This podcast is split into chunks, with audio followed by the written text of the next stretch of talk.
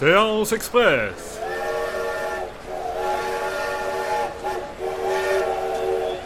C'est l'heure de la séance express.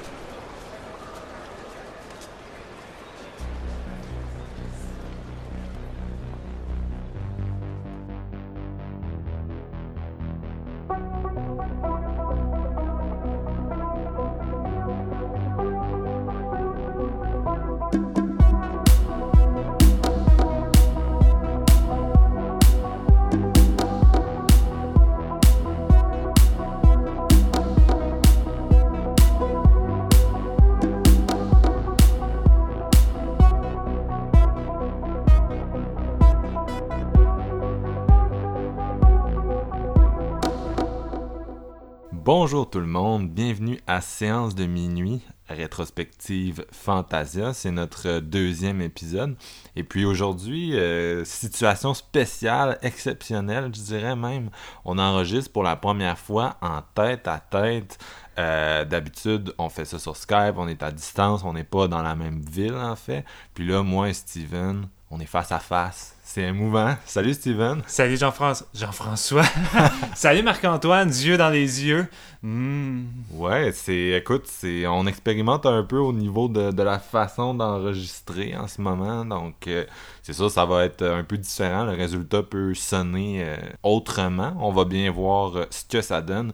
Donc, aujourd'hui, on s'est réunis pour enregistrer deux épisodes back-to-back qu'on va mettre en ligne sous peu, là, bien sûr et sur la programmation de Fantasia. Donc cet épisode-ci, on va revenir un peu sur ce qu'on a vu la première semaine, chose qu'on avait promis dans, l'épisode précédent, où on parlait entre autres de By Boss, Satan Slave. Vous irez écouter ça si c'est pas déjà fait. Et donc aujourd'hui, on poursuit cette rétrospective. Et sans plus attendre, j'ai le goût de commencer avec un film qui a quand même semble avoir bien conquis les festivaliers. Euh, le lundi le 16 juillet, c'est euh, Profile de Timur Bekman-Betov. Donc on en avait parlé dans notre épisode où on parlait de la, programmation de Fantasia. On avait dit que cette année Beckman-Betov est avec trois films euh, de style Screen Life à Fantasia. Donc trois films qui sont shootés du point de vue d'un ordinateur. Il y avait Unfriended 2 au début du festival. Steven va revenir là-dessus tantôt. Searching qui s'en vient le 26 juillet. Et il y, avait ce, fameux profile, donc, qui raconte euh, l'histoire d'une journaliste, Amy, qui euh, vit un peu de d'un contrat à l'autre, elle a des problèmes d'argent, elle habite en Angleterre, puis euh, elle sort avec un gars qui veut vraiment faire bouger les choses de l'avant dans leur relation, et à un moment donné, elle propose à son, son éditeur, son éditrice en chef, pardon, de d'infiltrer de, l'État islamique, en gros, euh, en se faisant passer pour une recrue, une jeune recrue euh, de l'État islamique, donc quelqu'un qui voudrait se rendre en Syrie pour euh, épouser un des combattants. Elle se fait un faux profil sur Facebook et elle fait rapidement la rencontre de Bilal, un gars qui est connu pour avoir recruté justement des, des femmes qui l'amenaient qui l'amenait, qui le faisait venir en Syrie. Donc elle, elle se crée cet alter ego-là, elle communique avec lui via Skype, et vu que tout est shooté du point de vue d'un ordinateur, c'est vraiment, on enchaîne avec des fenêtres Facebook, euh, des, des, des, des, fenêtres superposées, puis il y a vraiment un suspense qui s'installe euh, dans ce style de mise en scène. Euh, Steven, je sais pas si ça te dérange que j'y aille tout de suite avec mon opinion, puis ensuite tu pourras t'exprimer, parce que toi aussi tu l'as vu. Oui, évidemment, non, je te laisse aller, t'es bien parti. non, je suis parti sur mon monologue, mais donc c'est ça, moi j'ai été assez charmé par ce film-là, j'ai quand même mes réserves, mais sur le coup, j'ai vraiment eu du fun. Euh, Beckman Betov, j'ai jamais été un gros fan. C'est un gars qui est connu pour. Euh, bon, c'est un, un russe et euh, il, est devenu big avec Night Watch, Day Watch, qui étaient des films russes de, à gros budget à l'époque, adaptés de, romans populaires. Et euh, ensuite, il a fait Wanted avec James McAvoy, Angelina Jolie, Abraham Lincoln, euh, Vampire Hunter. Donc vraiment des films, des productions à gros budget, euh, d'action qui défient un peu les, lois de la physique. Et là, il arrive avec ce, screen life-là qui est complètement différent. Puis c'est, moi, c'est vraiment une proposition qui m'a charmé. J'aime beaucoup ça a été comparé par le programmateur de Fantasia à du split screen, puis je peux juste reprendre ces mots parce que c'est un peu ça que j'ai senti, une espèce de split screen moderne où euh, tu crée un rythme de fou avec les, différentes interactions avec les différents personnages qui se superposent. Euh, on est en train de parler à un sur Skype, on chatte à l'autre sur Facebook, puis il y a vraiment du suspense qui s'installe. C'est extrêmement rapide, dynamique comme mise en scène. Je peux pas dire que ça va, euh, que c'est un style qui pourrait devenir vraiment utilisé à tous les jours, là, parce que ça reste que, bon, il y a ses propres contraintes dans une, une histoire de ce type-là. Mais moi, ça m'a vraiment, euh, ça m'a vraiment charmé à ce niveau-là. J'ai beaucoup aimé comment les deux personnages, euh, ben, les deux acteurs principaux se débrouillaient. Euh, Shazad Latif, dans le rôle de Bilal, est vraiment un antagonisme à la fois euh, charmant, charismatique, puis on le sent quand même dangereux. J'ai vraiment trouvé qu'il donnait une très bonne performance là-dedans. Puis je dirais que si j'ai des réserves, c'est plus au niveau de la psychologie de la protagoniste. J'ai beaucoup aimé son jeu, comme je disais, mais j'ai j'avais quand même l'impression, à un moment donné, dans, dans, le film, elle fait comme un bond en avant, puis j'arrivais pas à y croire. Dans le développement de sa personnalité, on dirait qu'il manquait un quelque chose qui, qui aurait ancré le personnage, puis qui m'aurait fait comprendre ce changement-là chez elle. Là, j'étais un peu... Je suis resté sur la touche, puis c'est vraiment mon, mon gros... Euh, mon gros blocage avec Profile, c'est ce, cette transition-là à laquelle je crois pas. Mais c'est un film très drôle, vraiment. là C'est un blockbuster carrément. On rit, on se ronge les ongles, on a du fun, puis on s'attache à ces personnages-là, même s'il faut un peu euh, laisser ces. Euh, j'ai de, la, de la misère à y croire un petit peu, il faut un peu laisser ça à la porte, mais en tant que blockbuster, ça marche au bout. Puis c'est intéressant de voir cette exploration-là de l'alter ego qu'on se fait sur Internet. On se crée tous un peu une, on vit tous dans deux niveaux de réalité maintenant. On a la réalité physique, puis on a la réalité numérique où on se crée des avatars, euh, des personnes. On peut un peu plus façonner qui on est. On a plus de contrôle là-dessus. C'est intéressant, euh, Profile, parce que ça met exclusivement en scène cette vie numérique-là. C'est intéressant de voir la protagoniste qui euh, essaie d'écrire de quoi sur Facebook, puis finalement, elle efface, elle, de voir un peu ses hésitations, puis surtout de voir qu'elle se crée un alter ego qui au début a l'air vraiment différent d'elle, mais on peut pas créer une personnalité à partir de rien. La personnalité qu'elle se crée, il y a quelque chose d'elle là-dedans, puis elle finit par un peu tomber dedans. Et ça, même si j'ai eu un peu de difficulté à y croire, j'ai quand même trouvé que c'était vraiment des éléments intéressants à explorer de la part de, Beckman Betov. Donc oui, j'ai été très séduit par Profile, puis euh, j'arrête de parler. Steven, qu'est-ce que tu as pensé de ce film-là? Écoute, je suis normalement du même, euh, du même avec toi, Marc-Antoine. J'étais peut-être pas chaud à l'idée de voir Timur euh, derrière, euh, la réalisation d'un projet aussi minimaliste. On se le cachera pas, c'est un réalisateur très tape à l'œil, tout le temps gros effets spéciaux, c'est tout le temps dans la surenchère. Puis là, il arrive avec un petit projet plus je dirais même très minimaliste. Et tu sais, c'est un film qui est adapté d'un livre de, la journaliste en question qui a réellement vécu tout ça. Puis je me demandais si Timo allait rester dans un contexte très réaliste, puis pas essayer de sortir de, la zone des faits réels, puis de peut-être nous balancer des twists, puis ça va un peu dans tous les sens. Et étonnamment, non. C'est un film qui reste dans son contexte réaliste. Jamais on essaie d'en faire trop pour qu'on finisse par décrocher justement, puis qu'on se dise, ouais, c'est un petit peu arrangé. D'après moi, il n'a pas respecté totalement les faits. Puis moi, j'avais vu Unfriended euh, avant celui-là. Puis j'aime ça voir un peu les, différences en termes d'exécution parce que c'est globalement la même chose. on suit une fenêtre d'ordinateur, euh, le personnage principal va vaguer entre plusieurs euh, fenêtres de conversation, puis c'est encore ça, mais je trouve que les deux ont vraiment une dynamique très différente. Puis qu'est-ce qui est le fun aussi que j'aime beaucoup avec Profile, c'est que on reste beaucoup dans la psychologie du personnage féminin principal, puis des fois, tu sais, c'est pas évident parce que veut pas, c'est comme si on regarde sa fenêtre d'ordinateur, fait qu'elle peut pas tout le temps nous exprimer ses émotions, elle va, elle va pas parler tout seul puis dire ah je me sens indécise ou je me sens triste, fait qu'elle va utiliser comme la musique qu'il y a dans sa bibliothèque de iTunes, puis on sait à tel moment comment elle file, fait je trouve qu'on arrive quand même bien à nous décrire comment le, personnage se sent. Puis même chose pour, comme tu disais, Marc-Antoine, les petites hésitations, elle vient pour écrire de quoi, leur recule. Je trouve que c'est des petits détails qui viennent euh, rajouter vraiment euh, un, tout à tout ça. Ça remplace un peu le voice-over. Ouais, exact. Puis il aurait pu tomber là-dedans, faire du voice-over tout le long. Puis je pense que ça aurait été vraiment lourd. Mais là, on s'intéresse vraiment à la relation qu'elle se crée avec ce personnage-là. Oui, je pense qu'elle a peut-être des moments où elle va prendre des décisions drastiques mais je trouve que globalement, le film euh, fait avancer de façon intelligente la psychologie du personnage. Puis tu sais, on y croit malgré peut-être deux, trois détails. Je suis vraiment d'accord avec toi là-dessus que je me dis, ok, rendu à ce point-là, mais en même temps, tu sais, il y a des choses dans sa vie qui vont pas bien, ce mhm. personnage-là. Puis c'est quand même bien intégré. Fait que tu y crois pareil. Et tu sais, le film se, se termine pas sur de, gros artifices. Fait tu sais, c'est pour ça que j'ai un sentiment que c'est vraiment un bon film puis un bon divertissement, mais ça va pas de, de ça qui manque de quoi. Mais je crois que le réalisateur a tellement voulu rester dans les faits véridiques. Ça reste, ça reste somme toute très sobre. Fait que, tu sais, euh, je crois que c'est une belle expérience euh, qui va venir, euh, qui pourrait venir toucher plusieurs de nos auditeurs. Puis, tu sais, je, crois que le film va avoir une sortie cinéma. Fait que, non, honnêtement, globalement, je suis du même opinion de toi, Marc. J'ai été agréablement, agréablement surpris. Puis, tu sais, j'y allais pas d'un point de vue positif parce que je me disais que ça allait peut-être être redondant, cette trilogie-là, malgré que j'aime le concept. Puis non, j'ai été agréablement euh, surpris par Profile. Puis, euh, reste, à voir Searching, mais ouais, non, c'est ça. J'ai l'impression que ça va être très bon aussi.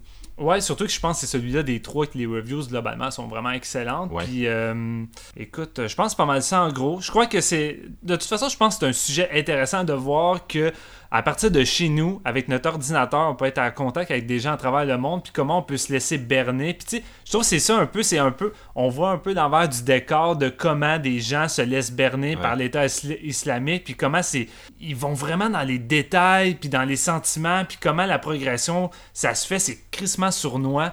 Et euh, moi, ça m'a fasciné. Je crois que c'est quand même... Euh, c'est quand même un film qui pourrait fasciner plusieurs personnes qui se demandent comment ça se passe, comment il arrive à recruter des gens qui sont dans un autre pays, littéralement. Puis non, j'ai. Ce qui est intéressant aussi, c'est le, côté. Il y a un côté catfish parce que le personnage, euh, le personnage se fait berner, mais il y a aussi l'inverse de la médaille parce que c'est un des films qui s'attarde le plus à un protagoniste qui, lui, ou une protagoniste dans ce cas-ci, se crée une fausse personnalité, puis on voit vraiment toutes les étapes par lesquelles elle passe pour elle tenter de berner quelqu'un d'autre. Fait qu'il y a cette espèce de jeu-là de, où les deux se créent un avatar, puis euh, non, c'est vraiment intéressant de, voir tout ça euh, en action. Euh, puis moi, c'est en fait ce que je trouve intéressant cette année, c'est que bon, oui, là, il y a les trois films dont on a parlé, mais ça semble vraiment être une thématique qui est d'actualité. Euh, moi, j'ai vu aussi, là, avant de te laisser aller sur Unfriended 2, euh, Steven, j'ai vu le, film Cam. Puis euh, c'est un peu dans le même genre, c'est-à-dire que bon, il y a une cam girl qui se, qui se, qui éventuellement a une espèce de dissociation par rapport à elle-même. Il y a, il y a son double qui apparaît puis qui se met à faire des shows à sa place. Puis, euh, bon, des choses sur Internet là, où elle fait des, actes de, nature sexuelle, puis elle reçoit de l'argent en échange. Puis, bon, au début du film, le personnage a certains principes qu'elle ne veut pas euh, outrepasser. Puis là, éventuellement, son double apparaît, il, il la lock hors de son account, puis il se met un peu à prendre le contrôle de, de des shows, se met à faire des affaires de plus en plus intenses. Fait que ça, ça ramène un peu aussi à Profile dans le sens que ça explore toutes les idées de l'alter ego qui se crée dans le numérique, puis un peu on, perd un peu le contrôle de tout ça. Je vais pas aller euh, trop loin sur, euh, sur Cam, je veux t'entendre sur Unfriended 2, mais en tout cas, c'est juste le fun de voir euh, des fois ces thématiques-là qui se rejoignent dans un festival comme ça, où on voit que c'est peut-être un, sujet qui, qui intéresse vraiment le monde ces temps-ci. Donc, euh, Cam, euh, que j'ai trouvé super dynamique au niveau de la mise en scène, puis surtout de la, la performance de l'actrice principale qu'on a vu dans euh, Orange is the New Black, puis Handmaid's Tale, est vraiment solide. Donc, je vous conseille de, surveiller ça si jamais. donc, c'est ça, Steven. Dans, le même, la même veine que Profile, Unfriended 2, c'est que t'en as pensé? Ouais, avant d'enchaîner avec Unfriended, je veux juste revenir sur un petit point par rapport à Profile, au sujet de ce que tu disais par rapport aux alter ego, parce que je pense qu'on arrive tout à un point dans notre vie que des fois, on aimerait peut-être la changer, qu'on n'est pas satisfait, on est dans une période vraiment dark. Puis, veut, veut pas être l'Internet de nos jours, c'est comme un moyen facile de pouvoir avoir cette autre vie qu'on désirait. On se crée une personnalité, des fois, on peut inventer des histoires. c'est intéressant, c'est ça, de voir ce personnage-là qui va utiliser ça pour s'évader puis être une autre personne euh, qu'elle voudrait être parce qu'en ce moment, tout va pas forcément bien dans sa vie. Puis c'est tellement c'est tellement un sujet que je trouve intéressant. Fait que, tu sais, de voir des films comme ça qui s'en viennent dans ce genre de thématique-là, je trouve que ça vient, ça vient vraiment non seulement d'actualité, mais ça vient me chercher puisque je trouve que c'est quelque chose qui m'intéresse vraiment. Fait que j'ai trouvé ça nice avec Profile. Oui, puis nos, nos personnalités d'Internet prennent tellement de place maintenant qu'on y est autant, puis on se fait des amis, des contacts qu'on garde uniquement en ligne. On se met à se créer des, masques, puis même, quand on enregistre un podcast comme celui-là, on choisit comment euh, on agit. Euh, comment on interagit. On se fait un, masque, puis un certain avatar, puis en tout cas, ça peut aller assez loin. D'ailleurs, si vous aimez le sujet, il y a bien sûr le podcast Distorsion. Euh, plusieurs auditeurs doivent déjà connaître. C'est un des podcasts les plus populaires au Québec, mais qui explore un peu ces thématiques-là. De l'ère des affaires weird de l'ère du numérique puis il y a beaucoup d'histoires comme ça là, de catfish puis de c'est rendu vraiment plus commun qu'on pense des fois ça peut complètement déraper des fois ça reste plus anodin mais je pense qu'il y a beaucoup de gens qui vivent un peu par procuration en ligne. Bref, euh, écoute, Profile, ça, nous amène à plein de places, vraiment. Là, ça reste assez fascinant comme, euh, comme objet de cinéma. Non, vraiment. Puis euh, écoute, je vais enchaîner avec Unfriended Dark Web, le premier que j'ai vu de cette fameuse trilogie. moi, j'avais quand même apprécié le premier Unfriended. Je sais qu'il y a beaucoup de gens qui étaient réticents, mais je trouvais que ça offrait une expérience différente. Puis comme, ben, comme plusieurs, j'ai aucune idée, mais moi, je l'ai découvert sur mon, sur mon Mac. Puis, l'effet d'immersion euh, est vraiment hallucinante. J'avais vraiment le feeling que par moment, il fallait que j'aille cliquer sur euh, ma fenêtre de, Skype pour voir qui m'a écrit ou de quoi de même. Puis, je suis comme, non, c'est vrai, c'est un film, je suis en train de regarder. Puis, euh, Écoute, le deuxième, on nous l'avait vendu comme de quoi de plus, de plus crédible, de plus réaliste, parce que le premier vaguait dans des eaux beaucoup plus surnaturelles. Puis tu sais, celui-là, dans le titre, ça le dit clairement Dark Web. Puis le réalisateur, euh, Stéphane Susko, qui a écrit et réalisé le film, euh, c'est basé sur beaucoup de faits réels qui est arrivé dans le Dark Web. Puis euh, Dieu sait qu'il y en a. Là, c'est, quelque chose qui est beaucoup terrifiant. Puis je sais que c'est un sujet qui, qui fait vraiment peur à Marc-Antoine, mais moi, moi aussi quand même, parce qu'on n'a pas idée comment des inconnu peut littéralement détruire une vie avec toutes vos informations sur le net, puis peut littéralement exploiter des gens par des vidéos. Il y a des crimes qui sont commis qui sont, qui sont encore bien cachés au milieu du web, qui sont vraiment affreux, aussi pires que dans les films d'horreur. Puis euh, dans Unfriended Dark Red, on suit euh, le personnage de Mathias qui est en train d'organiser une petite soirée de game night à travers Skype avec ses copains. Et en même temps, il essaie de renouer un peu les liens avec euh, sa copine auquel ça va pas très bien. Puis sa copine est sur des muettes. Fait qu'il essaie de beaucoup travailler le fait de, de discuter puis parler avec elle avec les signes sans écrire sur justement sur Skype puis Messenger.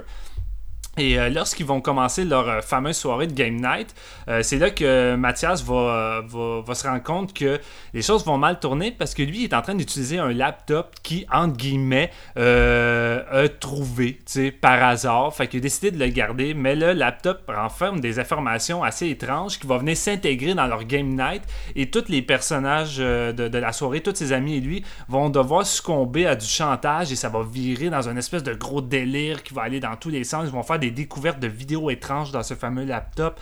Euh, puis ça va vraiment aller loin.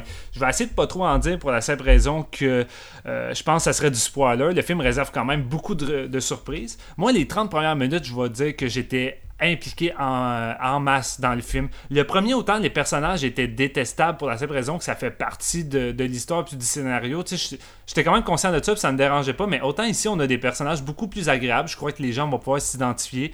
Euh, les personnages sont le fun, sont drôles. sais oui, t'as des stéréotypes, t'as le clown de service qui gosse pendant les 10 premières minutes, mais je pense qu'on peut passer par-dessus.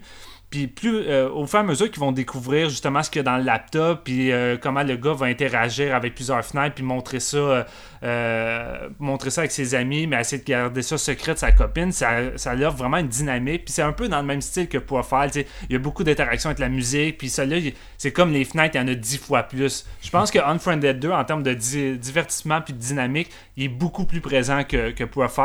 C'est juste qu'à un moment donné, euh, à partir de 40 minutes, le, le, film commence à dévoiler beaucoup plus de choses, puis ça devient tellement. Ça devient tellement gros, ça va tellement loin que l'aspect réaliste qui était quand même présent dans la première partie débarque. Puis moi, j'ai commencé à décrocher. Puis à un moment donné, j'ai vraiment, j'étais plus impliqué avec les personnages. Puis les personnages, par moment, ils prennent vraiment des décisions connes, euh, alors que c'est clair qu'ils devraient pas faire ci ou ça. Euh, puis ça m'a vraiment gossé. N'empêche que le divertissement, il est là du début jusqu'à la fin. Je me suis pas emmerdé une seule seconde. Euh, il y a vraiment quand même des, des bonnes scènes de tension. Euh, c'est sûr, comme je dis, il y a beaucoup d'incohérences qui m'ont gossé. Il y a comme un, élément euh, par rapport au vilain, entre guillemets, du film que tu peux voir visuellement, mais qu'il y a comme une genre de statique alentour de la personne. Ça crée un, effet de fantôme qui s'intègre, quasiment à la Geo J'étais comme, c'était pas nécessaire. J'aurais pas pris ça. Puis tu sais, dans le contexte d'aujourd'hui, je pense même pas que ça existe un appareil qui peut faire ça. Fait c'est un élément qui m'a gossé. Mais sinon, somme toute, je crois que c'est quand même euh, intéressant puis efficace puis surtout divertissant. Fait que le film est en ce moment dans les salles de cinéma limitées. mais je vous le recommande personnellement. Je crois que je- vous pouvez passer un bon moment, somme toute. J'aurais aimé le voir pour en parler avec toi parce que ça a beaucoup divisé, entre autres, le public de ce que je lis en ligne. C'est sorti euh, justement vendredi. Vendredi le, le- le 20 juillet, puis c'est à l'affiche dans la région de Montréal, c'est à l'affiche dans huit cinémas différents. Donc euh, vraiment, si vous êtes euh, dans ce coin-là ou en- à l'e- à l'extérieur, à Laval, des choses comme ça, vous avez l'occasion de d'aller le voir. Euh, pour le reste du Québec, malheureusement, le film n'a pas été doublé, donc euh, la distribution risque d'être assez euh, clairsemée s'il y en a une tout court. D'après moi, il n'y en aura pas. Mais euh, c'est ça, j'aurais vraiment, j'aurais vraiment aimé euh, avoir une seconde pour aller m'asseoir euh, dans un cinéma de Montréal puis en parler avec toi. Malheureusement, c'est pas arrivé, donc c'est la vie. Prochainement, prochainement. Euh, donc, peut-être pour continuer de parler un peu de... de- c'est vraiment une thématique qui, qui est très présente aujourd'hui. Euh, la thématique un peu de, de s'enterrer dans le, le numérique, dans le virtuel. Un autre film qu'on a vu ensemble, euh, Steven, Relaxer, de Oui. Joel Potricus, un gars qui a fait plusieurs films dans les dernières années, euh, dont plusieurs justement qui ont fait, qui ont fait jaser. Euh, Buzzard, entre autres, ainsi que euh, le, film The Alchemist Cookbook, que moi j'avais beaucoup aimé, euh, que je recommande euh, fortement, un fan footage vraiment très très original, super bien écrit, avec une performance principale marquante. Donc ici, Relaxer, on se retrouve en 1999, quelques mois avant le, bug dans l'an 2000, le- en tout cas le changement de millénaire. Puis on suit un personnage joué par euh, Joshua Burge qui s'appelle Abby. Le gars est un, loser, un slacker. euh, De, ce qu'on comprend en filigrane, il fait pas grand chose de sa vie, pas capable de garder une job. Puis avec son frère Cam, il fait des défis. En fait, Cam lui lance des défis assez, assez dégueulasses. Vraiment. C'est le genre d'humour du, fi- de- du film, là, de l'humour corporel dégueulasse. Puis euh, malheureusement, notre Abby ne réussit jamais à accomplir ces défis-là, à les compléter. Euh, Cam est extrêmement déçu, puis euh, il veut, il veut, il veut jeter Abby dehors, et Abby le supplie de lui donner un dernier challenge. Donc ce challenge-là va être ex- très extrême. C'est de se rendre au niveau 256 de, de Pac-Man. Il y a comme un niveau mythique. Que supposément on ne pourrait pas atteindre. Moi, je n'ai pas de, de temps de, de, de connaissances. Ouais, moi non plus, là, je suis pas expert là-dessus. Non, c'est ça. J'ai un peu pris le film sur parole là-dessus. Je sais pas si c'est vrai. Puis euh, il faut qu'il se rende là sans se lever du divan euh, sur lequel il est assis. Donc, bien sûr, euh, au rendez-vous, euh, fluide corporel, plaie de lit, punaise de lit et euh, autres euh, petits bonheurs de, de la vie euh, sédentaire extrême. Puis Ouais. qu'est-ce qui est drôle aussi, c'est qu'en rentrant dans la salle, on nous a offert des sacs à vomi. Tu sais, question de jouer un peu à- avec le hype, fait que... Ouais, mais à toutes les fois qu'on nous promet de vomir ou de. Ça arrive jamais. pis C'est jamais. C'est jamais. C'est jamais une bonne idée parce que j'ai. En tout cas, moi, de- de- d'expérience vécue, j'ai l'impression que ça génère plus de frustration que, Ouais. que, que, que ça crée un hype sain là, pour ton film. Euh, mais bref, Relaxer, donc, euh, moi, une des choses qui m'a marqué de ce film-là, c'est à quel point Joshua Burge, l'acteur principal, ressemble à Buster Keaton. Vraiment, euh, une, re- une ressemblance forte. Puis c'est drôle parce que euh, ce qu'il fait dans le film, c'est un peu du Buster Keaton, dans le sens qu'il y a beaucoup de scènes, surtout dans la deuxième partie, où il est tout seul sur son couch, puis c'est vraiment de l'humour physique, un jeu physique euh, de lui qui essaye de, de, de passer Pac-Man, de boire de l'eau, de, de- euh, écoute, les, les, les fonctions de base de la vie. Et à ce niveau-là, c'est assez réussi. Donc, euh, l'humour fait souvent mouche. C'est sûr qu'il faut que ce soit votre genre de, de- le genre de choses qui vous amuse. Au début du film, t'as plusieurs personnages qui essaient de, de qui défilent dans son appartement, qui essaient de, le pousser peut-être à quitter le divan. Puis euh, il y en a qui sont vraiment drôles. Un gars qui joue son ami, qui vole un peu le show, vraiment, avec des, dialogues qui ont euh, fait péter de rire toute la salle. Puis euh, c'est ça, c'est un peu. euh, c'est un peu. C'est un film sur encore là le. le- la solitude euh, qui vient avec euh, cette époque. En tout cas, moi, c'est, un peu ça que j'en ai retiré. Mm. Euh, mais qui s'exprime d'une façon un peu euh, tu sais, assez grotesque. Puis la, la dernière partie du film où le personnage est un peu confronté à lui-même, tu sais, qui atteint un peu le, le bout de la prémisse, puis qui, qui... C'était long. Ouais, ouais. C'était long, cette portion-là du film. J'ai, j'ai un petit peu décroché. Donc, moi, ça m'a comme. Ça m'a diverti. J'ai aimé la, métaphore centrale, mais j'ai jamais. j'ai jamais senti que le film passait à la vitesse supérieure. On savait un peu où ça s'en allait. Il y a eu d'autres trucs du genre qui se sont faits dans les dernières années. Puis euh, ça reste ça reste vraiment dynamique au niveau de la mise en scène. Là. Je veux dire, euh, réussir à, faire un huis clos, un misery sur un divan, euh, c'est tout à l'honneur du réalisateur, là, puis de l'acteur qui qui est, comme j'ai dit tantôt, souvent seul. Donc c'est vraiment leur honneur d'avoir réussi à créer quelque chose d'aussi dynamique, mais j'ai pas euh, c'est pas un film qui m'a complètement conquis, même si j'hésiterais pas à le recommander à, aux personnes qui dans le qui entendent le synopsis puis qui mm. sont charmés, curieux, je pense que vous allez passer un bon moment, mais moi ça m'a pas euh, conquis.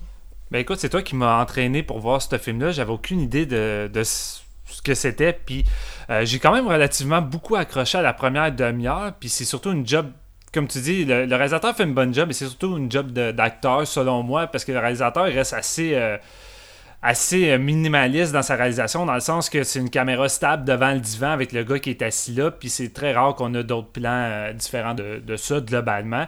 Et. J'ai à peu près vu la même chose que toi, dans le sens que c'est un film qui semble beaucoup centré sur la solitude, puis sur un, un, personnage qui prend un personnage qui est comme extrêmement excessif par rapport au défi, puis il est prêt carrément à mettre sa vie en danger pour atteindre un certain but que je suis pas trop certain. Tu sais, je vois pas en quoi que le fait de, gagner puis de réussir son pari va faire en sorte qu'il va être bien dans sa peau. Euh, c'est juste que moi, ce qui m'a un peu gossé, c'est peut-être le sac à vomi, justement, là. Mais c'est un film qui. Tu c'est un film qui laisse place justement à un côté très lugubre, très dégueulasse. à un moment donné, le personnage est tellement chaud, puis il est pas il peut même pas se lever pour aller prendre un verre d'eau. Fait tu sais, il essaie juste de prendre sa sueur sur son corps avec ses doigts, puis de boire sa sueur. Dit de même, c'est dégueulasse. Puis il y a beaucoup de moments de même qu'on pourrait vous dire qu'il est dégueulasse, mais le rendu il l'est pas tant. Tu sais, l'appartement là est vraiment crasse. On dirait, euh, on dirait genre un appartement de, de baume qui a été laissé euh, dans un immeuble vide. Mais la réalisation, je trouve que le réalisateur aurait peut-être pu euh, décider de sortir de ses plans fixes puis nous montrer plus de détails qui auraient renforcé justement le, côté que le personnage il a pas bu pendant longtemps, il se sent collé. Tu sais, il est sur une espèce de divan en cuir. Par un moment donné, il brise la fenêtre pour essayer de prendre de l'eau, puis là, évidemment, l'eau rentre un peu à l'intérieur, puis à un moment donné, ça finit par devenir plus froid par, moment, puis tu sens qu'il finit par se coller parce qu'il y a avec ça du vomi de lait, puis de la piste, il y a vraiment de tout, c'est affreux, puis tu sens que le personnage est collé au divan, mais j'ai l'impression que la mise en scène euh, arrive pas tant à faire ressentir le, fait que sa peau est collée sur le divan, tu sais, je trouve que le réalisateur aurait pu fixer sur certains détails pour nous faire encore plus sentir tout ça.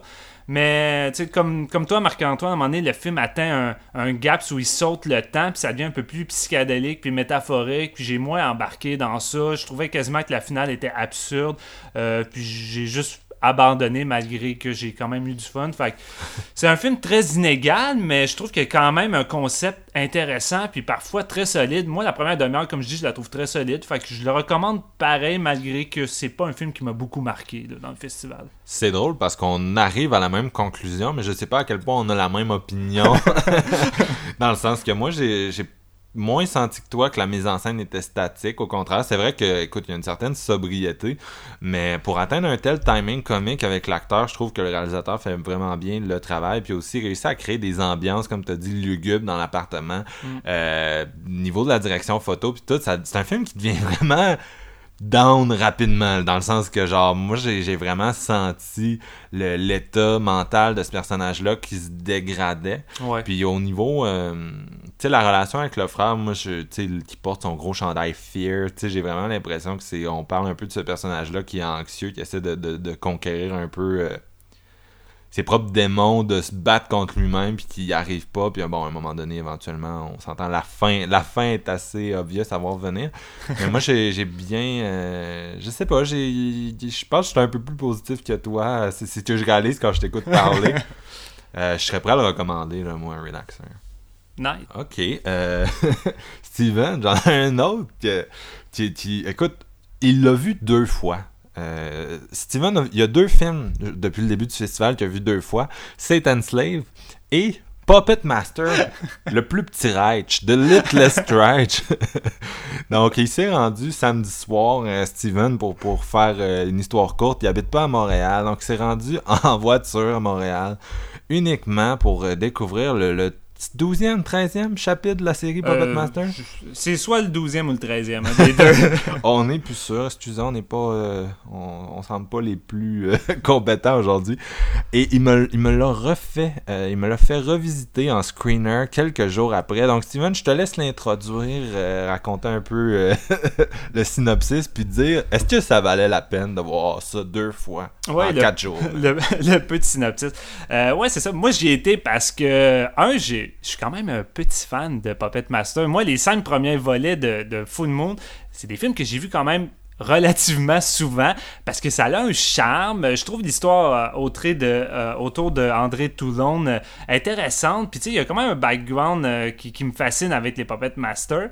Puis les petites poupées en tant que telles sont, cute, sont fascinantes. Puis j'aime bien l'ambiance Full Moon. Puis toutes les suites qu'il y a eu par la suite jusqu'au numéro au numéro 12, excusez-moi mon langage, mais c'est vraiment de la crise de merde. C'est des films que j'ai pas vraiment revus, qui m'intéressaient pas. Puis là, t'as comme le nouveau Puppet Master qui est annoncé. Je suis comme, bah, je suis pas vraiment intéressé, mais là, tu regardes le casting, tu sais, c'est euh, scénarisé par Euh, Craig Zahler. Craig Zahler, tu sais, le réalisateur et scénariste de Bone Tomahawk, euh, qui a été une grosse claque pour moi. Puis la musique est faite par Fabio sais, qui a fait euh, la- plusieurs des films de Lucio Fucci, tu sais, qui Ouais. est vraiment réputé. C'est presque, c'était presque trop beau pour être vrai. c'est vraiment un all-star cast pour un Puppet Master. Ben, tu sais, tu dis, euh, la manière que les producteurs en parlaient, c'était une espèce de reboot qui tente de ramener la série vers une direction différente. Je me dis, crime, s'il y a bien une série qui en a besoin, c'est bien Puppet Master. Puis ça.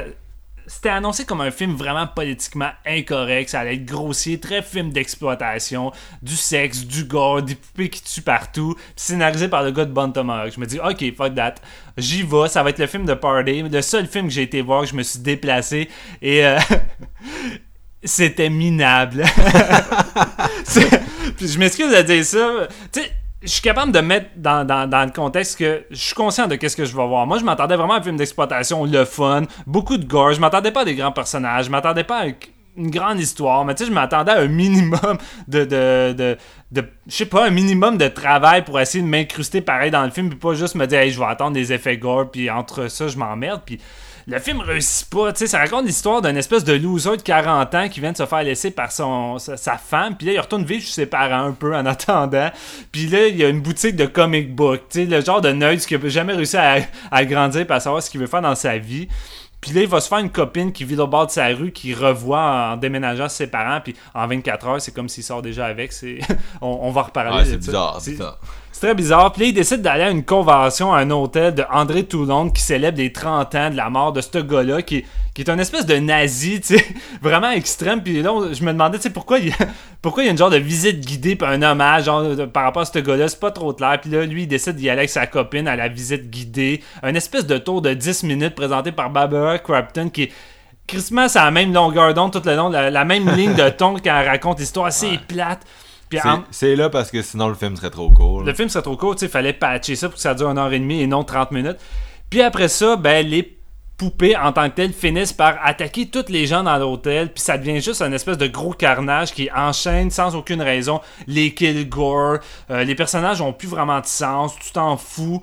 Euh, ils prennent des décisions qui fait euh, encore une fois aucun sens, puis c'est en gros, c'est ça l'histoire. Et je me suis emmerdé, puis c'est pas juste moi, j'ai eu le feeling que la salle de Fantasia s'emmerdait.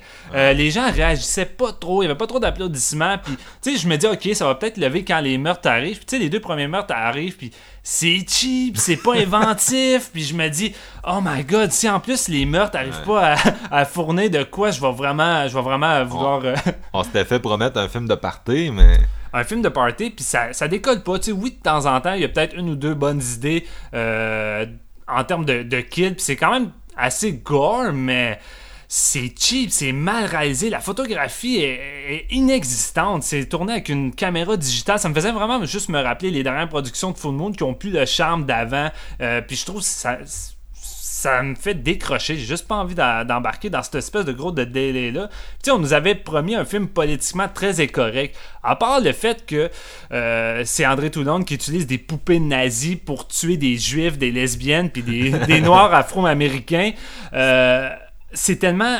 C'est tellement ça fit pas dans la mythologie de la série. Non seulement ça fit pas parce que à la base les poupées tuent des, des, des nazis justement, mais là ils veulent aller dans une autre dans un autre contexte gros délai politiquement incorrect puis ça lève on dirait que ça aurait pris les gars de Soft Park peut-être pour mettre ça en scène mais les deux taouins qui réalisent ça là c'est réalisé tout croche les transitions de scène à une autre ça fait dur tu sais tu pars au début avec un générique en bande dessinée super cool avec le thème de la série qui est refait par Fabio Freddi j'étais comme ok ouais c'est nice puis le plan d'après c'est un esti plan laid de la voiture du gars qui arrive chez ses parents c'est cadré tout croche c'est ça tout le film tous les kids sont cadrés tout croche on dirait que le gars il sait même plus quoi faire il y a personne qui y croit on dirait un projet qui a été emballé botché qui ont essayé de coller le tout avec des scènes qui fitaient plus puis je me suis juste emmerdé. Puis là, je me dis, crime, je vais faire écouter ça à Marc-Antoine parce que au moins, je pourrais pas en parler tout ça puis m'emmerder juste sans en parler. Fait Marc-Antoine, comment t'as réagi avec le plus petit Rich? Ben moi, j'ai oh, pratiquement aucune relation à Puppet Master. Là, j'en ai vu un une fois, le premier. Ça fait longtemps. Euh, j'étais surpris de voir que les puppets étaient rendus nazis, ce qui est dur à expliquer. Euh, moi, j'ai été aussi, euh, j'étais surpris de voir que Craig Zahler avait pris le temps d'écrire un Puppet Master, alors qu'il semble très occupé dernièrement. Après Bone Tomahawk, il a fait Brawl from Cell Block 99 avec Vince Vaughn, qui a été euh, un gros buzz l'année dernière. Là, il travaille sur Drag the Cross Concrete. Mel Gibson est là-dedans. Vince Vaughn est encore dedans. Je me disais, quand est-ce qu'il a pris le temps d'écrire Puppet Master 3? Et là, je serais très curieux d'avoir les trivia. Mais d'après moi, ça doit être le genre de truc qu'il a écrit au début de sa carrière, que ça dormait dans le fond d'un tiroir. Ils ont ressorti ça pour en faire un film. Puis bien sûr, c'est très beau sur la promotion, là, From the Guy Who Brought You uh, Bone Tomahawk oh oui. Très beau, euh, mais malheureusement, je, ça me surprendrait que son, son input ait été très euh, présent parce que le gars qui, qui a un peu redéfini le cinéma d'exploitation récemment ou qui l'a ramené au goût du jour, ici, c'est, c'est un non-film, c'est dégueulasse. Et bon, c'est sûr qu'il faut, faut aussi blâmer euh, Sonny Laguna, Tommy Wickland, les deux réalisateurs. J'avais vu un de leurs films à l'époque, Wither, un genre de wannabe Evil Dead scandinave qui était complètement naze. Euh, ben, c'est pareil ici, donc vraiment des films de Gore dans le sens que c'est la seule chose sur laquelle il, il semble y avoir un effort qui est mis. Euh, c'est- un non-film, il n'y a rien. Je veux dire, le, le- c'est une série de figurants qui se font tuer. Des, si vous voulez des meurtres, il y en a une cinquantaine, il y en a, bon, j'exagère peut-être un peu, mais au moins 25-30. Il y a que ça dans un film d'une heure et vingt. Mais les gens qui se font tuer sont des figurants qu'on n'a jamais vus avant, qui sont juste là pour une scène de mort, puis qui semblent souvent avoir été recrutés dans la rue tellement leur acting est pourri. Euh, je- je- vraiment, j'ai, la barre était pas haute pour moi avec Steven qui m'en avait parlé un peu, mais j'ai même là, je me suis enfargé dedans, je me suis pété à la gueule, je me suis pété le nez, j'ai trouvé ça dégueulasse, un des pires films que j'ai vu cette année. Euh, le, le- c'est ça, l'histoire principale, écoute. Comme t'as dit, Steven, il, saute des scènes d'exposition parce que, regarde, nous introduire les protagonistes, on s'en fout, ils sont pas là la moitié du temps. On passe notre temps avec des figurants qui se font euh, charcuter, euh, avec des kills qui, bon, oui, on sort quelques effets gore, oui, il y en a un ou deux qui sont mémorables, mais somme toute, on a déjà vu ça ailleurs. Puis moi, j'ai pour mon dire qu'un effet gore, c'est bon si ça vient avec un film dans lequel t'es impliqué avec des bons personnages, avec du suspense. Mais garde, tu peux me recréer l'affaire la plus graphique dans un film. Si je m'en sac, ça a pas, ça a pas de valeur. aucune valeur. Puis tu sais, je veux dire, il y a certains meurtres, qui tentent d'aller vraiment dans l'effet choc. Là, ils vont loin dans les détails, puis c'est juste que c'est tellement fait de façon cheap. Tu j'ai pas, j'ai pas de tendance à dire ce mot-là cheap durant une production qui a pas beaucoup de budget. Tu sais, je l'ai pas fait avec Tales from the, from the, Tales from the Hood 2, je l'ai pas fait avec Nightmare Cinema parce que c'est quand même des œuvres compétentes. Mais là, c'est tellement incompétent que même tes effets gore que t'as sans doute mis le plus gros de ton travail là-dessus arrivent même pas à m'inciter le moindre plaisir. Surtout que, comme tu dis, vu que c'est des figurants, tu t'en sers. Fait t'es zéro impliqué. Fait même la salle dans Fantasia, même les deux plus gros kills, t'entendais 4-5 personnes. Wouh! Wouh! Là, j'étais comme, mon Dieu, on va quasiment entendre des mouches euh, passer. le, le party est vraiment pas élevé, puis c'est. Je trouve que c'est logique. tu sais. Tu peux pas berner même un, fe- un festival avec juste du gore, euh, de- des, des foules qui sont venues pour avoir du fun. Ça prend quand même un, point central pour garder ton intérêt. Après 40 minutes, t'as déjà plus d'intérêt. Fait que ça marche pas. Là. Non, c'est ça. Il existe un public cible pour Puppet Master, de toute évidence. C'est un film qui a été apprécié par euh, certains, euh, certains festivaliers, puis certaines personnes je veux dire, sur Internet, il y a des gens qui célèbrent ce film-là comme un des très bons de la série et tout. Mais sincèrement, je veux dire, vous, vous nous avez écouté en parler, vous allez vous reconnaître si vous êtes des gens qui, pour qui le, scénario, la mise en scène ont une importance, à fuyez ça comme la peste. Si vous, si vous êtes des, des, des, grands amateurs de Full Moon, je veux dire, bon, notre avis a peut-être pas de valeur pour vous, puis c'est bien correct aussi. Euh, mais vraiment, là, le plus petit rêve, moi, c'est moi c'est mon pire film du festival. Je suis désolé, là, c'était dégueulasse. non, je t'accompagne là-dessus. On avait vu un autre film euh, avant celui-là que c'était jusqu'à maintenant notre pire film. Puis finalement, qu'on a, surtout quand je l'ai revu une deuxième fois, c'est encore pire. On s'est dit, crime, finalement, euh, l'autre d'avant, il était, il était pas si pire que ça. On va peut-être augmenter la note de 0.5. ouais. Euh, ok, donc euh, on va finir ça avec un film qu'on a été voir tous les deux. Euh, on était très excités pour celui-là. Un gros morceau. Un gros morceau du festival. Under the Silver Lake, troisième film de David Robert Mitchell qui est connu pour It Follows, rien de moins. Donc un film qui a été en préparation depuis plusieurs années qu'il a écrit, réalisé, dans lequel on retrouve euh, Andrew Garfield dans le rôle principal, qui joue Sam, qui est un encore là un slacker. C'est vraiment la thématique. Hein? Alors, une autre, une autre thématique. Donc, euh, Sam, qui est un, slacker, euh, sais pas trop ce qu'il fait de ses journées. Il doit, il doit pas mal d'argent et son char est en défaut de paiement. Euh, son appartement, il est sur le bord de se faire, euh, de se faire euh, jeter dehors parce que ça fait trop longtemps qu'il n'a pas payé son loyer. Et puis lui, c'est un, espèce de wannabe détective, là, donc qui, qui, qui, rencontre une femme, puis éventuellement, après quelques heures seulement de contact, elle disparaît et il se met à sa recherche, puis ça l'amène dans les profondeurs de Los Angeles. Il va faire des découvertes euh, étrange. étrange, oui. Assez surréaliste. Donc, euh, un film qui de, de, 2h20 quand même, qui s'est retrouvé sélectionné au, dernier festival de Cannes. C'était un des seuls films américains qui était sur place. Vraiment pas une année à Cannes où les films états-uniens étaient très euh, présents. Ils sont beaucoup plus à Venise, Toronto cette année. Et euh, donc, David Robert Mitchell, lui, était sur place et malheureusement, son film a été semi-bien reçu. Euh, on a vu des critiques extrêmement positives, mais on en a aussi vu qui l'ont complètement démoli. Ça a beaucoup été qualifié comme le Southland Tales de, David Robert Mitchell, ce qui n'est pas très positif. Pour ceux qui se rappellent, c'est le, le, deuxième film. Ben, c'est le film de Richard Kelly qui l'a fait après Donnie Darko. Ça avait été à Cannes aussi, puis disons que c'est un peu le film qui a l'a enterré, là, ça, et de, de boxe un peu aussi après, mais ça a un peu mis fin abruptement à sa carrière. Euh, donc le film qui était censé sortir en juin a été euh, repoussé à décembre.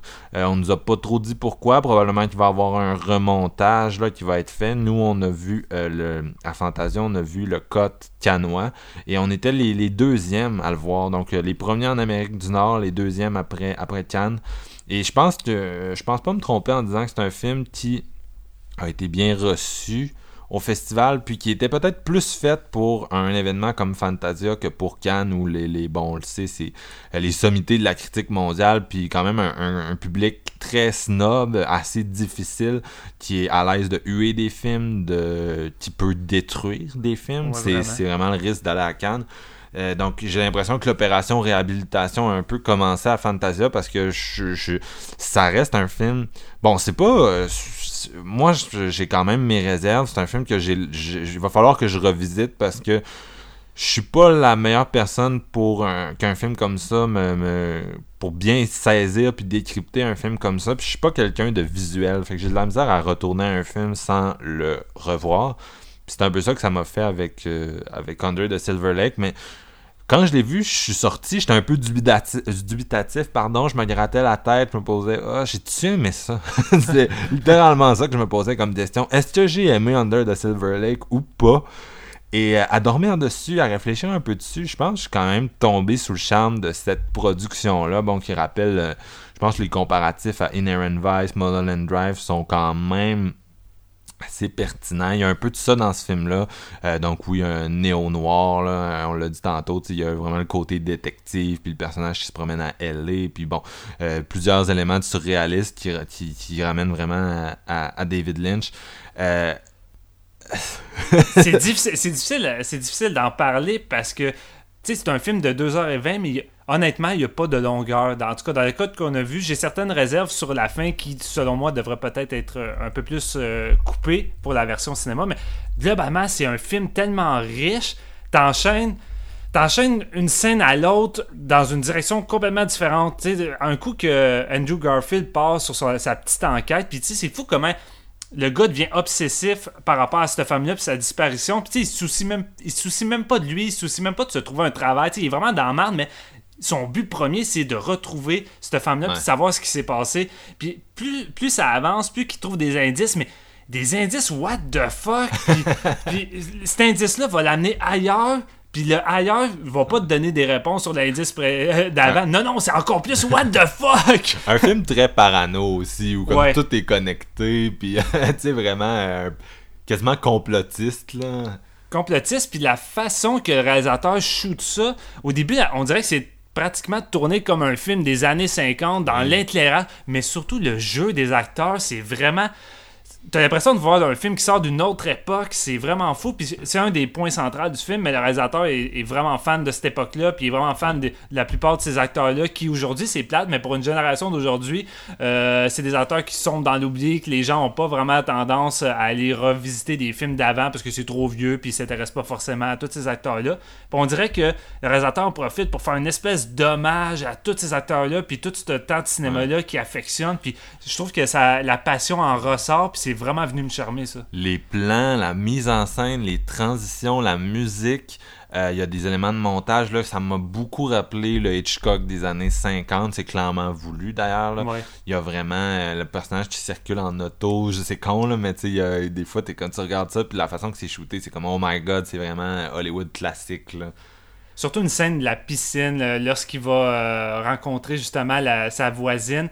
On dirait une scène euh, à la Marilyn Monroe. Là, elle fait des, des positions dans la piscine avec sa jambe, puis un côté euh, naïf et érotique. Puis tu sais, l'érotisme, évidemment, c'est quelque chose qui est très présent dans le film, mais abordé des fois de façon très drôle. Tu sais, le film est vraiment drôle parce que le personnage d'Andrew Garfield est vraiment. J'ai vraiment trouvé sa performance unique parce que ça m'a déstabilisé sa façon qu'il jouait, mais en même temps, il y a un côté naïf, ce personnage-là. Il y a un côté un peu bouffon à la Ryan Gosling dans Nice Guy qui m'a charmé. On dirait qu'il maîtrise un peu l'humour dans de ce, style-là là-dedans. Puis j'ai vraiment trippé sa performance à Andrew là-dedans, sérieusement. Là, Euh, encore une fois, c'est du gros calibre, ce gars-là. là. Il nous l'a prouvé dans- depuis une couple d'années avec Silence de, Brian, euh, de Martin Scorsese, tu sais. Puis euh, non, c'est ça, j'ai vraiment été euh, subjugué. Puis, non seulement d'un point de vue technique et réalisation, c'est ça qui donne un rythme au film, mais Andrew tient le film sur ses épaules également. C'est Ouais. lui qui rend le tout dynamique puis vraiment fascinant. là. On avait parlé de lui dans, dans Silence l'an dernier, qui était mon film préféré. Steven, c'était pas loin d'être le tien aussi. Ouais. On avait été complètement charmé par ce gars-là. Puis euh, bon, il était aussi très bon dans, dans Hacksaw Ridge de Mel Gibson. Puis euh, il y, en a d'autres, hein, on pourra en nommer d'autres sur Show Network, etc. Là, on trouve vraiment une autre facette de sa personnalité. Je trouve pas que c'est pas un personnage qui est tant appréciable, mais bon, ça, ça n'a pas rapport avec euh, Garfield, c'est vraiment la façon qui est écrit, tu sais. Ouais. Il, y a, une scène qui a fait brailler la, la salle. C'est vraiment un film qui, qui, mélange euh, les, les, genres, là, dans le sens où il y a des scènes effrayantes, il y a euh, des scènes hilarantes, il y a vraiment un melting pot d'imagerie, de connexions, euh, de trucs qui sont développés, mais de questions qui sont posées, puis d'éléments qui sont jamais répondus. Mais bref, il y a une scène au début du film où il tabasse des jeunes qui ont comme qui, ont, qui ont vandalisé son auto. Puis c'est tellement, c'est tellement Épique. épique comme scène, mais en même temps, tu sais, le, le personnage, il enchaîne ces décisions-là, ces actions-là, où tu te dis, arc, là, tu sais, c'est vraiment quelqu'un de narcissique, de auto-centré. C'est un personnage qui réfléchit pas avant d'agir, puis il va avec ses pulsions. Puis à toutes les fois, c'est crissement drastique la façon qu'il agit, genre avec les gens. Puis je pense que c'est ça qui, qui, qui rend le tout vraiment comme dynamique en même temps. Tu sais, oui, euh, c'est pas tant un personnage à la base que t'es supposé apprécier parce qu'il a son lot de défauts, mais il y a de quoi dans le jeu de Garfield qu'il fait en sorte que t'as juste envie de le suivre dans cette espèce d'aventure complètement what the fuck. Puis tu sais, je trouve que le trailer est pas tant l'image euh, de ce que le film est réellement. Je pense que la plupart des gens s'est fait une idée de la bande-annonce. Puis quand t'arrives dans le, le long métrage, t'es déstabilisé parce que c'est pas tant ce que tu t'avais imaginé. Puis c'est c'est vraiment le réalisateur prend un sentier complètement différent de ce qu'on a vu puis comme a dit Marc-Antoine il mixe tellement les genres que tu sais, vous êtes amateur, exemple, de, de, comédie, vous allez être servi. Vous êtes amateur d'horreur, il y a il y a au moins deux trois scènes là qu'on est quasiment dans les eaux de Hit Follow là, en termes d'esthétique puis de mise en scène. J'étais comme avec le... c'est bon. avec le même directeur photo aussi, ça fait des miracles. On retrouve le même les mêmes genres de couleurs qu'il y avait dans Hit Follows, euh, une ambiance euh, similaire. Puis oui, c'est ça. Quand Steve veut faire des scènes inquiétantes, ça reste que ce, ce duo là, euh, DP et réalisateur, sont, sont il reste des kings du genre là, même si on est on est complètement ailleurs ici. Puis sans compter que c'est le même compositeur musical également pour euh, pour, celui-là qui avait fait It Follow. Puis c'est différent par contre. Attendez-vous pas à avoir beaucoup de synthétiseurs parce que il choisit vraiment un côté orchestral euh, vraiment d'une autre époque. Comme on dit, le film des fois vague dans les eaux des années 50. Puis je sais pas si parfois ça veut ça se veut grotesque là, c'est assez euh, assez lourd par moment mais je sais pas qu'est-ce que t'en as pensé toi? Ben je pense pas en fait que ce soit il y a quelqu'un qui qui parce que la soundtrack, la dernière fois, c'était Disaster Peace, le groupe Disaster Peace. Eux, je pense pas qu'ils sont revenus, mais il y a Ryan, euh, je sais plus qui, désolé, j'ai pas euh, mes notes sous les yeux, mais qui s'occupait.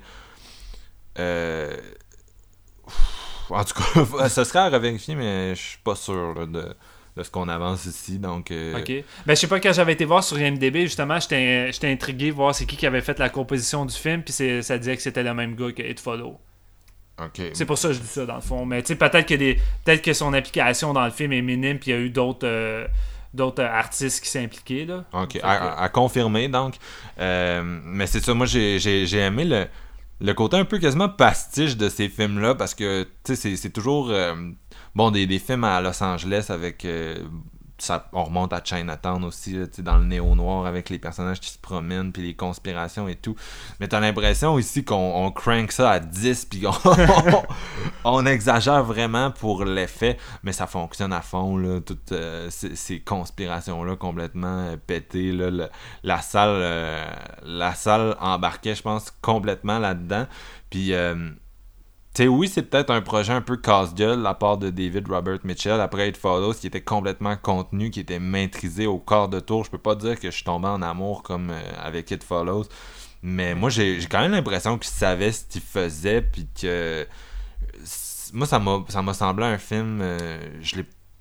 Comme tu dis, il y, y, a la petite portion vers la fin que trop explicatif. On te fait vraiment la morale. Puis je trouve que le film, tout le long, il te lance, il te lance des petites craques sur le système. Évidemment, ça touche à beaucoup de trucs par rapport à Hollywood. Puis c'est pas dit verbalement. Fait que on est capable de saisir puis réfléchir par nous-mêmes. Tandis que la fin, t'as vraiment un personnage verbal qui va tout te faire la morale. Puis j'étais comme j'avais pas besoin de ça. Surtout que la scène est très très longue. Fait que ça, c'est vraiment le point central qui m'a le plus achalé du film. Mais Écoute, euh, peut-être qu'avec un remontage, ils vont peut-être arranger ça. Je crois que ça serait une bonne chose pour le film. Ouais, c'est peut-être l'élément que je retravaillerai aussi là, euh, de ce film-là, qui avant que vous puissiez le voir au cinéma. Euh, je suis vraiment curieux de voir comment ça va être modifié. Mais tu sais, sinon, comme troisième film, honnêtement, venant de lui, je trouve que c'est un projet crissement ambitieux qui, oui, justement, c'est un projet casse-gueule, mais je trouve que globalement, le réalisateur s'en sort vraiment. Puis si la plupart des gens ont pas mal eu la, réaction comme nous quand on sortait de la salle t'es un peu euh, déstabilisé, t'essaies de reprendre ton souffle parce que t'as comme eu trop de contenu, puis t'essaies d'analyser, mais il y a trop de stock, puis finalement, plus tu y penses, plus le film te hante, tu te rends compte que oui, il y a vraiment de quoi de. Il y a vraiment de quoi de solide dans ce film-là, puis qui semble vraiment maîtriser malgré des, certaines réserves sur euh, des aspects. Mais globalement, je crois que c'est vraiment un solide film, puis le réalisateur a juste voulu. Euh, il a juste pas voulu revenir dans le même terrain que Hit Follow, puis il a voulu se démarquer puis offrir d'autres choses. Il reste, il reste des, thématiques profondes. Le côté, euh, le côté paranoïaque d'Hit Follows est resté, même s'il prend une forme très différente. Euh, puis le côté existentiel, moi que j'aimais beaucoup d'It Follows, est encore là euh, à travers ce personnage-là. Fait que j'ai l'impression que c'est un futur film culte. Je sais qu'on s'est rendu quasiment galvaudé comme expression, mais venant de quelque chose aussi maîtrisé avec une performance centrale aussi le fun à suivre, moi j'ai vraiment l'impression que c'est un film qui va être revisité puis accepté. Euh. J'ai quasiment, le feeling que c'est le genre d'œuvre qu'on peut retrouver comme dans d'autres réalisateurs, style euh, De Palma, que sur le coup, ça va beaucoup diviser, puis ça va peut-être être moins apprécié qu'un Hit Follow ou même ses prochains films, mais que dans plusieurs années, il y a peut-être des gens que ça va devenir leur favori. je le sens qu'il y a le potentiel d'avoir quelque chose de crissement culte là-dedans. là dedans Ouais, ce sera pas, ce sera jamais, euh, ce sera jamais mainstream là. Ça, je pense que c'est A24 qui le distribue celui-là. Je me trompe peut-être, mais euh, mais surveillez ça, surveillez Ouais, ça. ouais, si vraiment. Puis va- le film va être en salle vraiment loin. Par contre, je pense que c'est euh, les. Je pense que j'avais vu que les producteurs parlaient de décembre, quelque chose comme ça. C'est Ouais, vraiment loin. Mais tu sais, si vous avez la chance d'aller voir ça au cinéma, là, allez-y, euh, l'esprit ouvert. Puis honnêtement, le film re- recèle tellement de bonnes choses que, veux, veux pas, vous allez sortir, sortir satisfait, selon moi. C'est un film qui vaut la peine d'être vu. C'est une espèce d'expérience vraiment unique. tu sais. Vraiment une proposition de, de cinéma qui fait du bien. Puis qu'on. euh, je pense que, surtout dans un festival de fantasy, on en avait besoin. Il n'y en a pas tant des films comme ça. Puis celui-là, je trouve que. Ah, ça ça m'a vraiment fait du bien quand je suis sorti. là. Ouais, c'est, c'est, je pense comme toi, j'aime beaucoup, j'aime beaucoup de Fantasia quand il sort des, des, des sentiers battus comme avec celui-là. Euh, puis des fois, c'est des films que le, le, le public embarque peut-être moins, euh, mais dans ce cas-ci, c'était sold out, euh, c'était rempli, puis c'était, un film qu'on est, on est tous sortis, je pense, en tout cas beaucoup de monde en se grattant la tête, puis en, en, en- peut-être du coup on était un peu en choqué, mais ça c'est vraiment quelque chose là, qui stimule des échanges fait que ouais non c'était moi aussi j'ai été euh, c'était pas mal le highlight en fait de ma première semaine Ouais. pas de la deuxième on en reparle dans un dans un prochain épisode mais euh, oui là que j'ai été euh, j'ai- je suis sur le charme je Ouais. suis sur le charme j'ai été hypnotisé puis euh, c'est tout à l'honneur de David Robert Mitchell Pareillement. Donc, Steven, ça met fin à, à ce, ce recap de notre première semaine à Fantasia. Euh, pour nous, c'est pas la fin. On enregistre directement là, un autre épisode sur notre, notre deuxième semaine. Et les deux vont se retrouver en ligne euh, bientôt. Euh, merci beaucoup d'avoir été avec moi pour parler de tous ces films-là. Ça fait plaisir, mon Marc-Antoine. C'est toujours un plaisir. On s'ennuie, nous autres, de notre, de notre Jean-François. Ouais, ouais. Euh, il, va, il va revenir euh, bientôt. Là. Euh, on, a vu, on a vu deux films avec lui. Ouais, au moins, au moins. Malheureusement, il ne pouvait pas enregistrer là-dessus. Euh, deux films dont on va parler dans, dans notre prochain épisode, justement. Euh, un prochain épisode qui va être pas mal axé horreur. Donc, si vous êtes des fans de ce genre-là, vous, vous, allez triper parce qu'on en a vu plusieurs dans un court laps de temps. Puis, on va revenir dessus. Euh, on se laisse sur une tune de Gunship euh, qui, est, euh, qui est sortie récemment. Ça s'appelle Dark All Day.